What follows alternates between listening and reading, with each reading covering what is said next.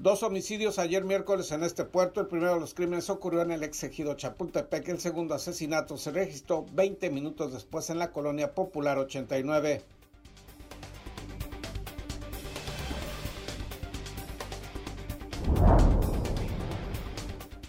En Ensenada se han vacunado a 120 mil personas de 18 a 39 años de edad, sector de la población que de acuerdo al censo del INEGI es de 126 mil hombres y mujeres en este municipio. Se anuncia que hoy continuará por último día la vacunación en esta ciudad.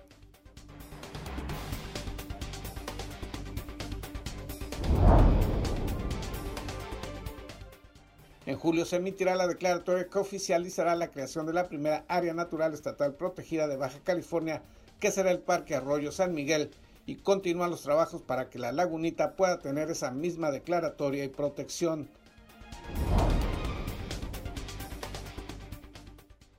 Este miércoles se realizó la entrega de los primeros 50 uniformes estructurales para bomberos de un total de 206 equipos completos que donará a la Subdirección de Bomberos la empresa Energía Costa Azul.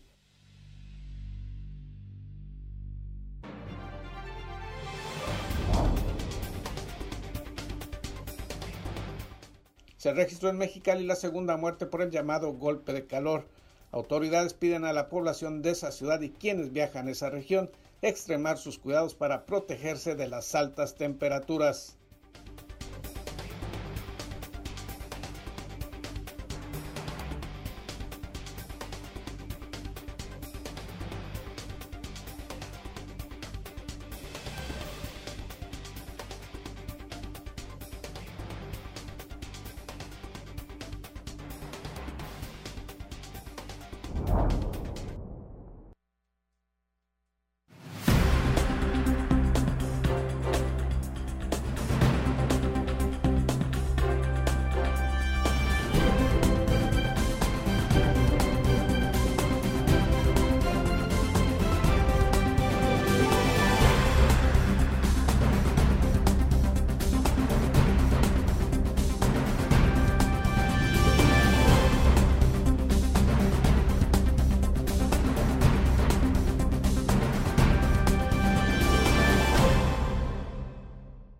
Bienvenidos a Zona Periodística de este jueves 24 de junio, el mero día de San Juan, como dice el famosísimo corrido.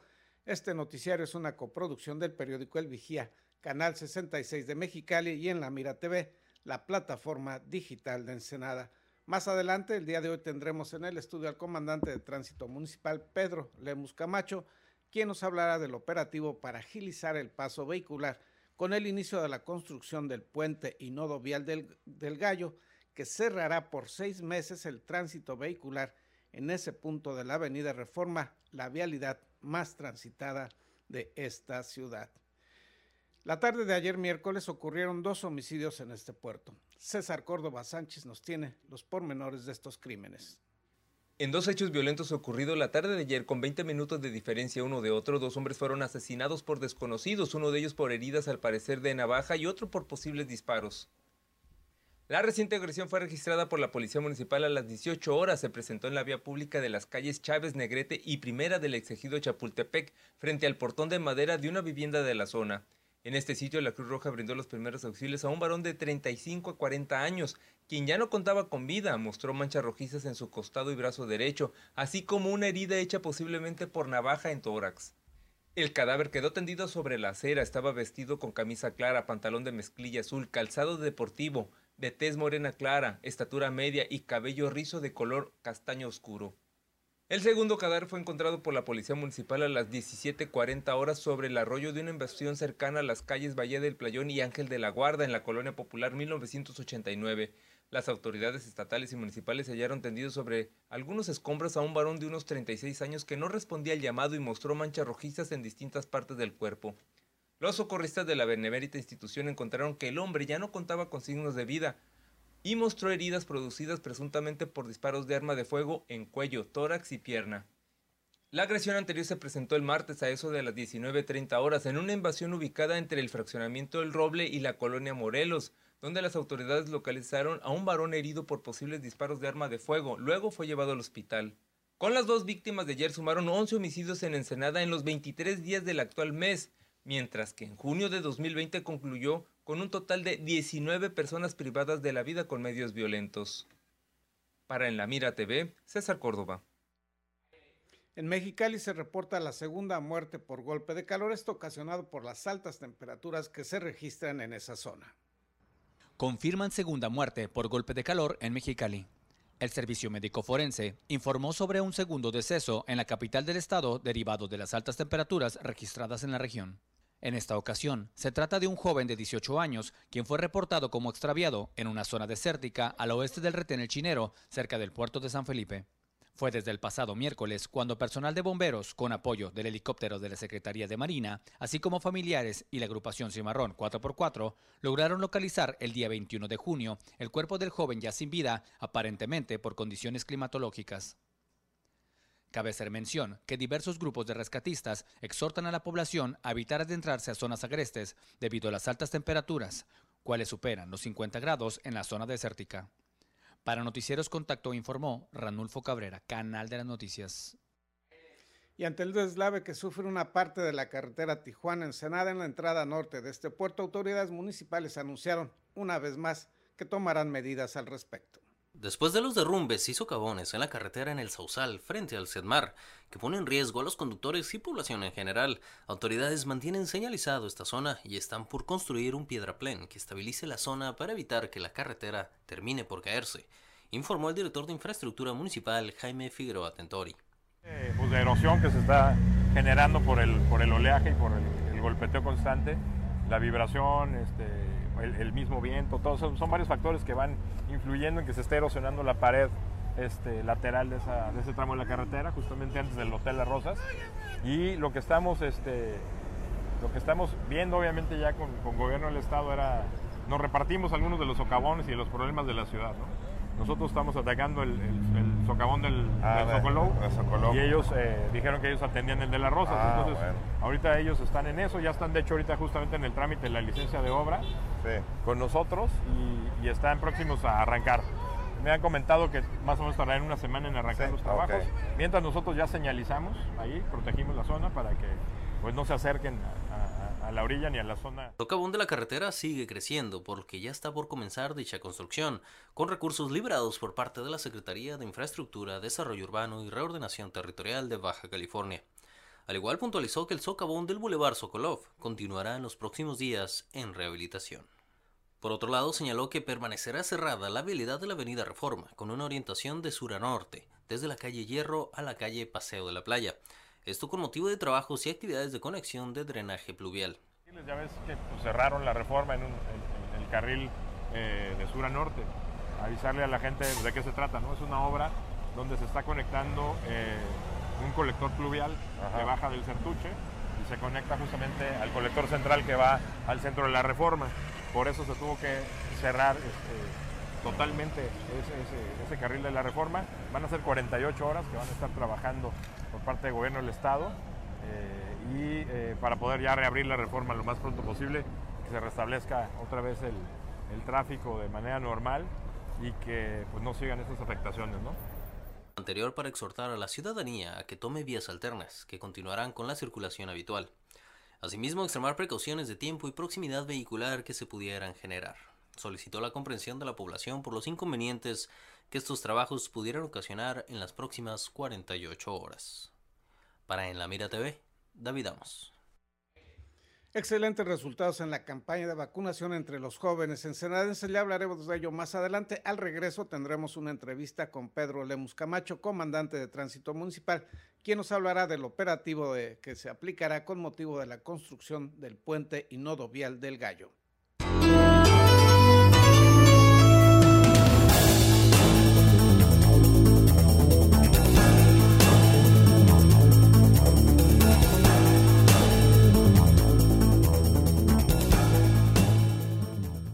En Daymark Clínica de Ojos ofrecemos un servicio integral a cargo de profesionales expertos en la salud visual. Cuidamos la salud de tus ojos con equipo oftalmológico de última generación, cirugías, tomografías, tratamientos y servicios de óptica. Además, contamos con productos de alta calidad y como siempre, un excelente trato. Acuda a cualquiera de nuestras dos sucursales y confía en la salud de tus ojos en nuestros profesionales. Ofrecemos un amplio surtido de lentes con gran variedad de modelos y tamaños para todas las edades. Daymark, una mejor vista para una mejor vida. Conseguiste esa cita o reunión que tanto deseabas y quieres que todo salga perfecto. Sin embargo, suelen ocurrir muchas situaciones bochornosas que puedes evitar con simples soluciones. Una de las peores es ensuciar tu ropa con la comida.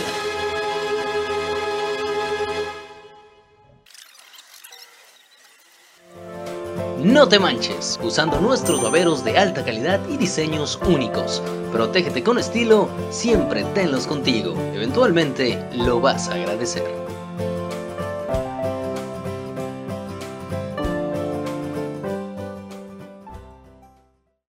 Sin rodeos.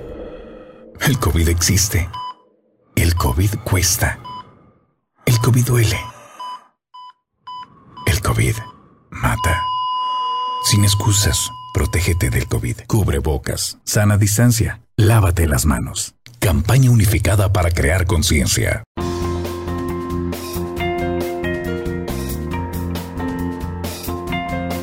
Usa cubrebocas.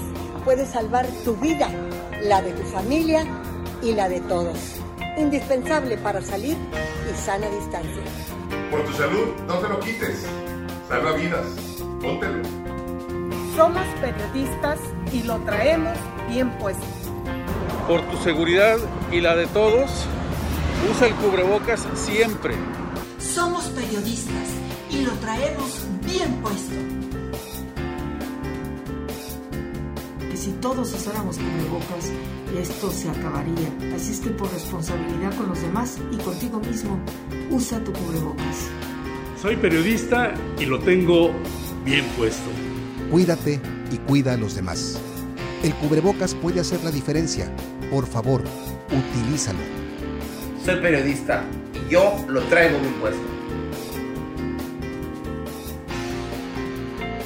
Prevenir contagios es la meta.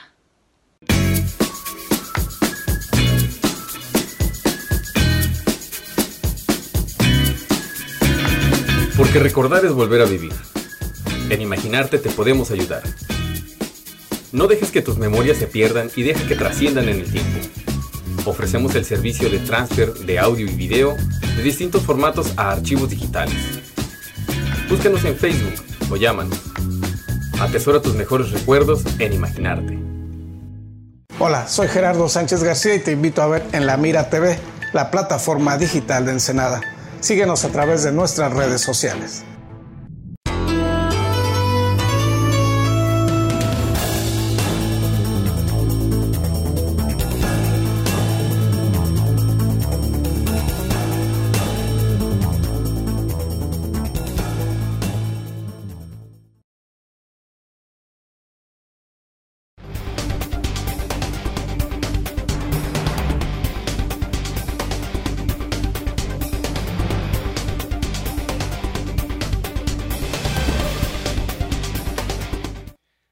Acompaña en el estudio de zona periodística el comandante de tránsito municipal Pedro Lemus Camacho, quien nos va a hablar sobre este operativo que se aplicará con motivo de la construcción del puente y nodo vial del Gallo.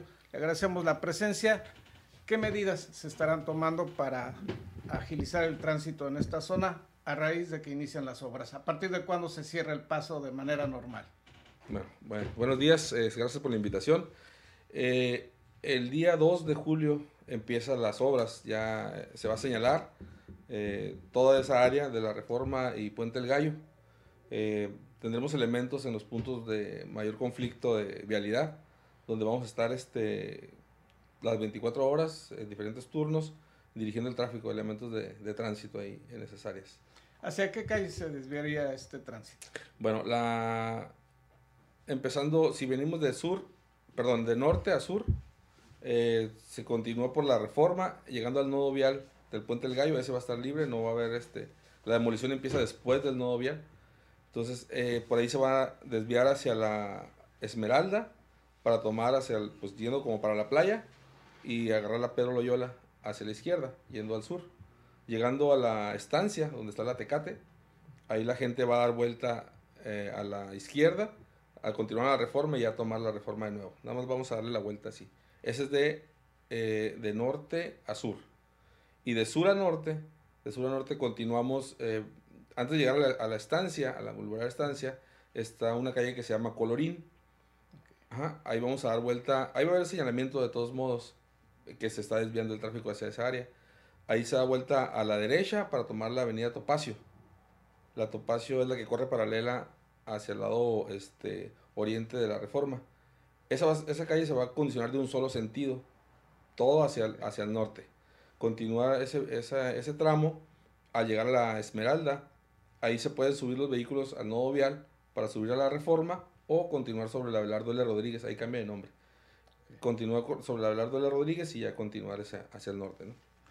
¿Cuáles son los horarios en donde estiman ustedes que podría generarse el mayor congestionamiento? Pues los horarios son los de entrada de 7, de 6 de la mañana a 9 o 8 y media más o menos. eh, el, el del mediodía, que es de las 12 del día como a las 2 de la tarde. Y el de la salida de, de la mayor parte de las personas que trabajan en las maquiladoras, que es de las 5 de la tarde hasta las 7 más o menos vamos a tener ese, ese problema ahí.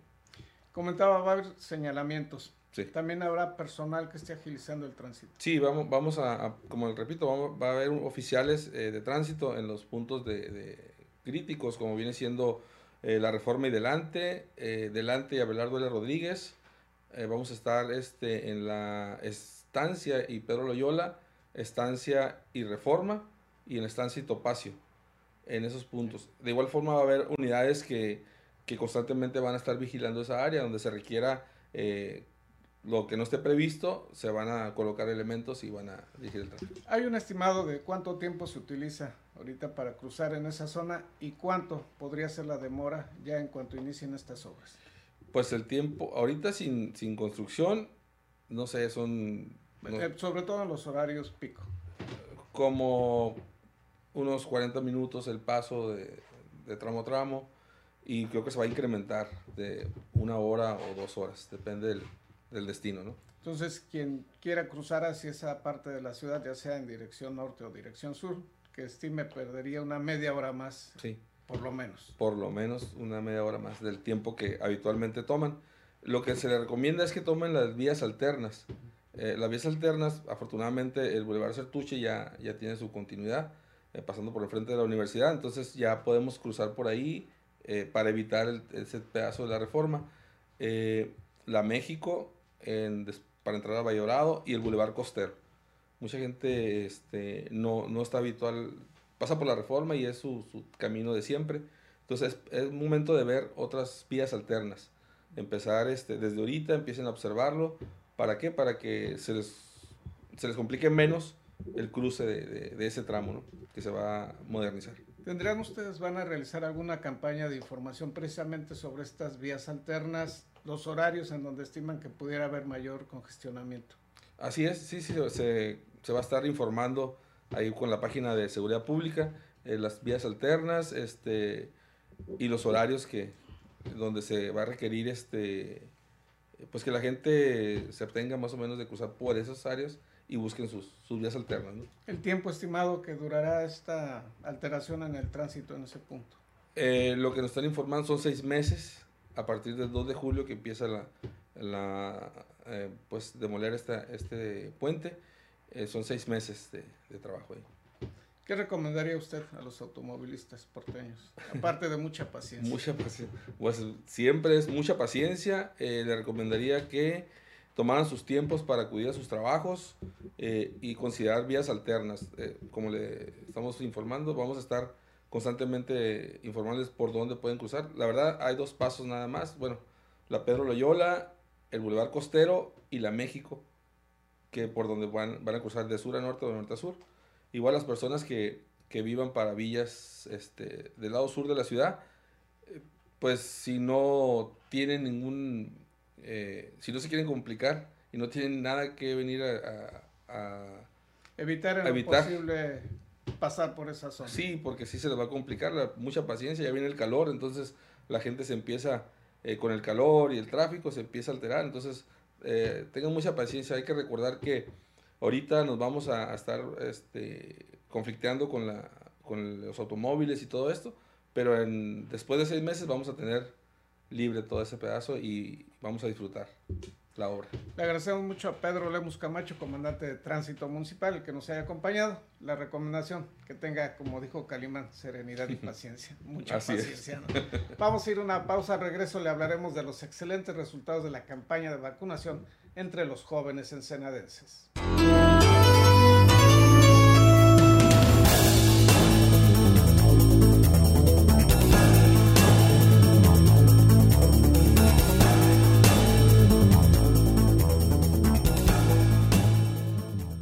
En Daymark Clínica de Ojos ofrecemos un servicio integral a cargo de profesionales expertos en la salud visual. Cuidamos la salud de tus ojos con equipo oftalmológico de última generación, cirugías, tomografías, tratamientos y servicios de óptica. Además, contamos con productos de alta calidad y como siempre, un excelente trato. Acuda a cualquiera de nuestras dos sucursales y confía en la salud de tus ojos en nuestros profesionales. Ofrecemos un amplio surtido de lentes con gran variedad de modelos y tamaños para todas las edades. Daymark, una mejor vista para una mejor vida.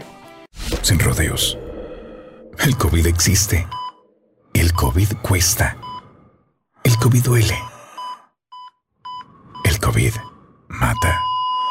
Sin excusas, protégete del COVID. Cubre bocas, sana distancia, lávate las manos. Campaña unificada para crear conciencia. Conseguiste esa cita o reunión que tanto deseabas y quieres que todo salga perfecto. Sin embargo, suelen ocurrir muchas situaciones bochornosas que puedes evitar con simples soluciones. Una de las peores es ensuciar tu ropa con la comida.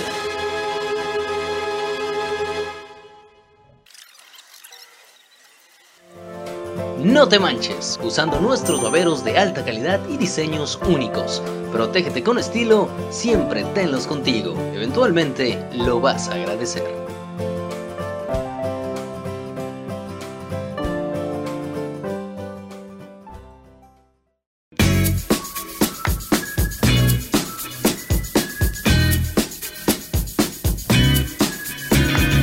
Porque recordar es volver a vivir. En imaginarte te podemos ayudar. No dejes que tus memorias se pierdan y deja que trasciendan en el tiempo. Ofrecemos el servicio de transfer de audio y video de distintos formatos a archivos digitales. Búscanos en Facebook o llámanos. Atesora tus mejores recuerdos en imaginarte.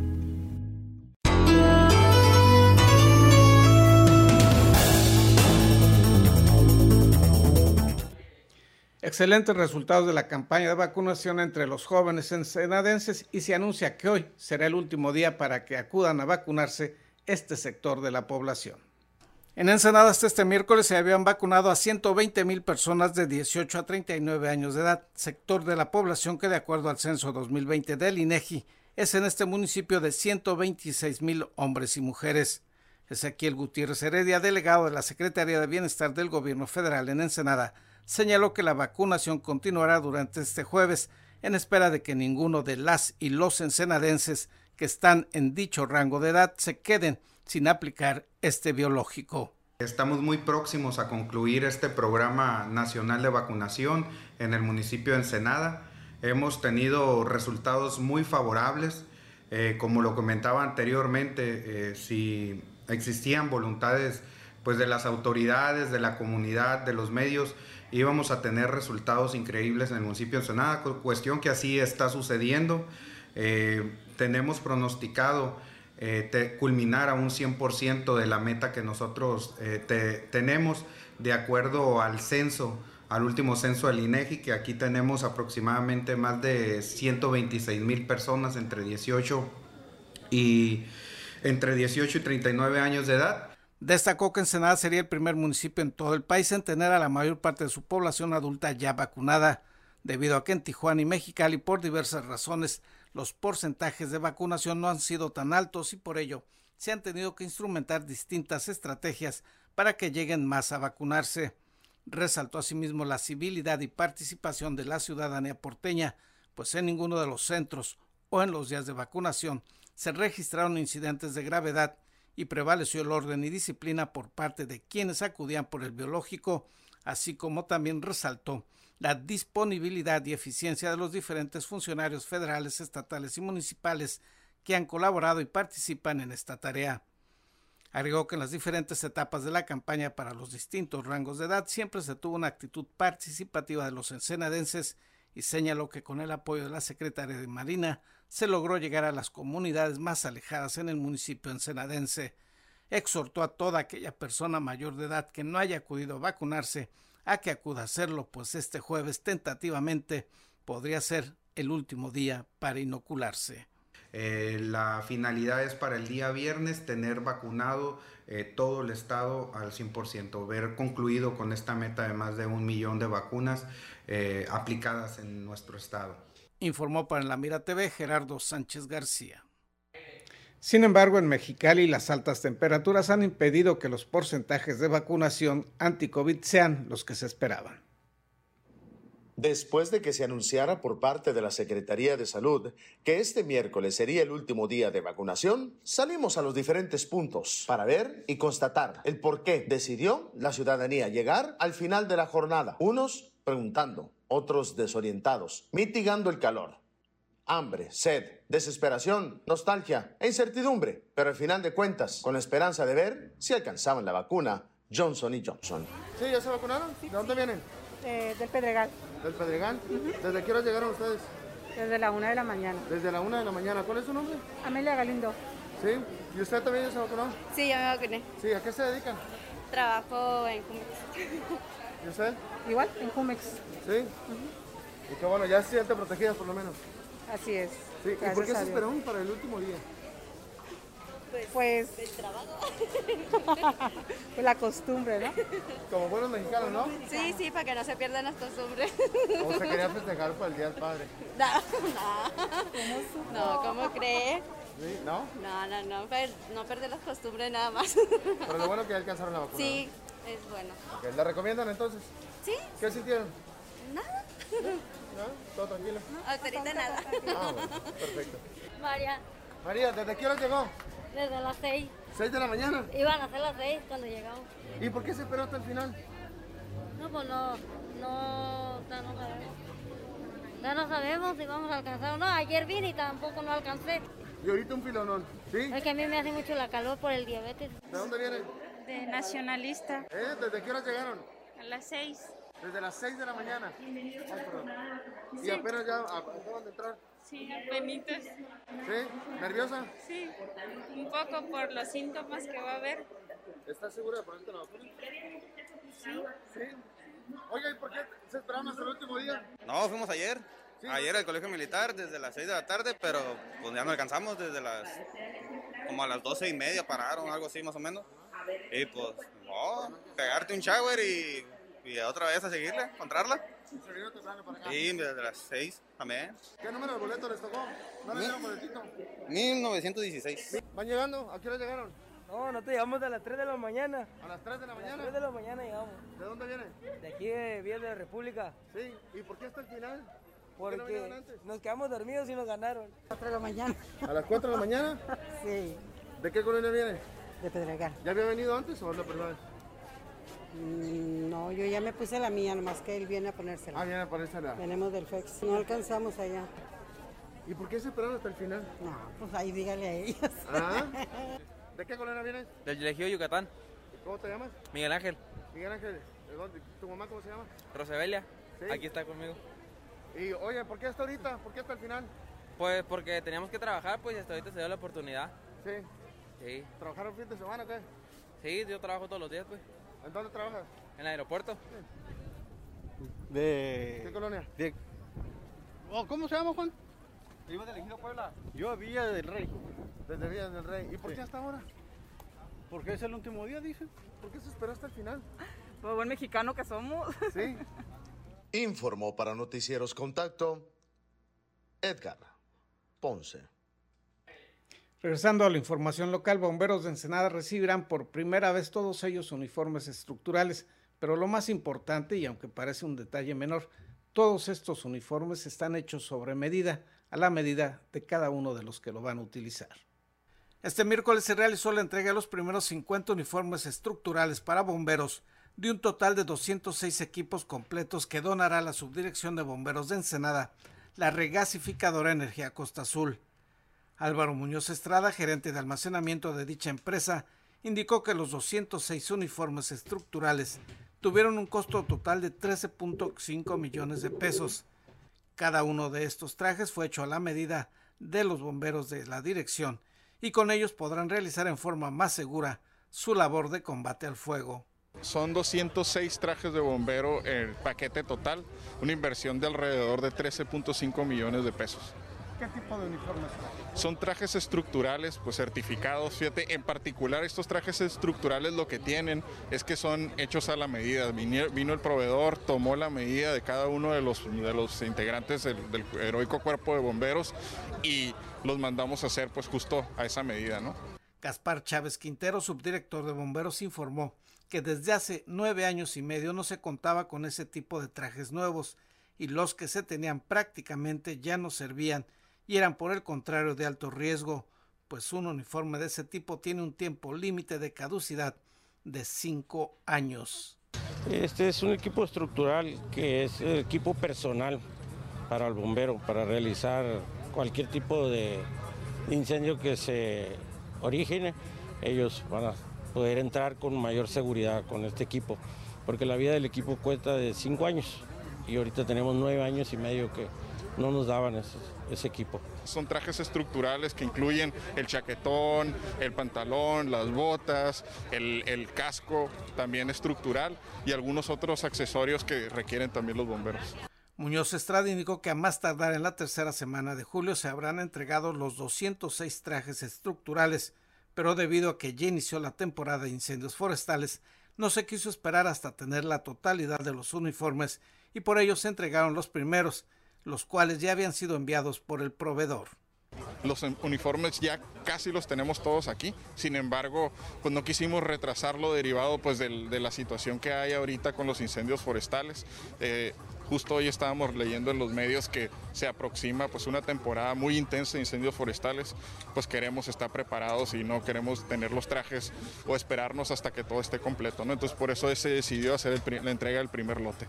Destacó la labor que realizan los bomberos ensenadenses tanto en el combate de los incendios forestales como de los siniestros en la zona urbana y afirmó que como parte de la responsabilidad social de Energía Costa Azul es que se le dio atención a estos importantes servidores públicos que arriesgan su vida e integridad en pro de los demás. En el acto de entrega de los uniformes estructurales estuvieron presentes el alcalde Armando Ayala Robles, la coordinadora de gabinete Elvia Martínez Santos, así como directivos de la mencionada corporación. Informó para En la Mira TV Gerardo Sánchez García. Y continúan los trabajos para la protección del cóndor californiano y para crear los parques estatales de áreas naturales protegidas aquí en el municipio de Ensenada. El próximo mes de julio se emitiría la declaratoria que oficializará la creación de la primera área natural protegida estatal de Baja California, que será el Parque Arroyo San Miguel, y continúan los trabajos para que la lagunita pueda tener ese mismo tipo de declaratoria y protección. Ahorita ya el expediente eh, de, avanzó el de Arroyo San Miguel y, está este, ya en consulta, entonces creo que va a ser el Arroyo San Miguel. También allá no sé nada claro. Pero habría ya algún plazo para la declaratoria de, esta, de este parque estatal de la lagunita. Yo creo que la lagunita nos, nos, tardará todavía hasta, hasta finales del año. ¿eh? La declaratoria de, de, de, San Miguel va a ser más pronto. Yo, yo espero que sea en el próximo mes, la de San Miguel. José Carmelo Zavala Álvarez, subsecretario de Desarrollo Sustentable de la Secretaría de Economía Sustentable y Turismo, informó lo anterior y señaló que para concluir los trabajos técnicos, plan de manejo y andador en la lagunita, se destinarán 1.5 millones de pesos de una donación de energía Costa Azul. Faltan, dijo, concluir estudios técnicos y cerrar negociaciones con los propietarios de los predios colindantes de la lagunita, y de ahí se pasará al proceso de declaratoria, que en el caso del Parque Arroyo San Miguel se encuentra prácticamente en su etapa final. Bueno, eh, la, lagunita tiene este, mucho trabajo de estudio previo justificativo este, y ha tenido alguna delimitación. Lo que nos falta es este, la delimitación definitiva. Eh, este, hay alguna negociación necesaria con algunos de los predios de los dueños de los predios colindantes y, y, este, y parte del recurso para ese, para ese trabajo técnico final y parte del recurso para empezar a hacer eh, este, su plan de manejo, para empezar a hacer este, su andador, un centro interpretativo. Ese es, ese es el objetivo para que el área, este, pues después de muchos años, pueda, pueda tener este, pues operación y la pueda disfrutar el, el vecindario, la, la, comunidad, los vecinos y, y, y, este, y apreciar los recursos que, que ahí están, ¿no? Reconoció que si bien la propuesta y demanda de la creación del área estatal protegida de la lagunita lleva ya muchos años, diversas circunstancias han impedido que esto pueda realizarse. Informó que con la aportación de 7 millones de pesos realizados por Energía Costa Azul, se repartirá de la siguiente manera. 1.5 millones de pesos para la lagunita, se aplicarán 2.5 millones para el Jardín Botánico Cumiay y 3 millones en apoyo al programa de repoblamiento del cóndor californiano, que se realiza en la Sierra de San Pedro Mártir. Este, este recurso es, ganar tiempo realmente, pero no es el único recurso que se ha conseguido, ya se abrieron otras fuentes, estamos este, construyendo, como tú sabes, esta cosa de, que haya un, un, una fundación, un, una, bolsa eh, este, para,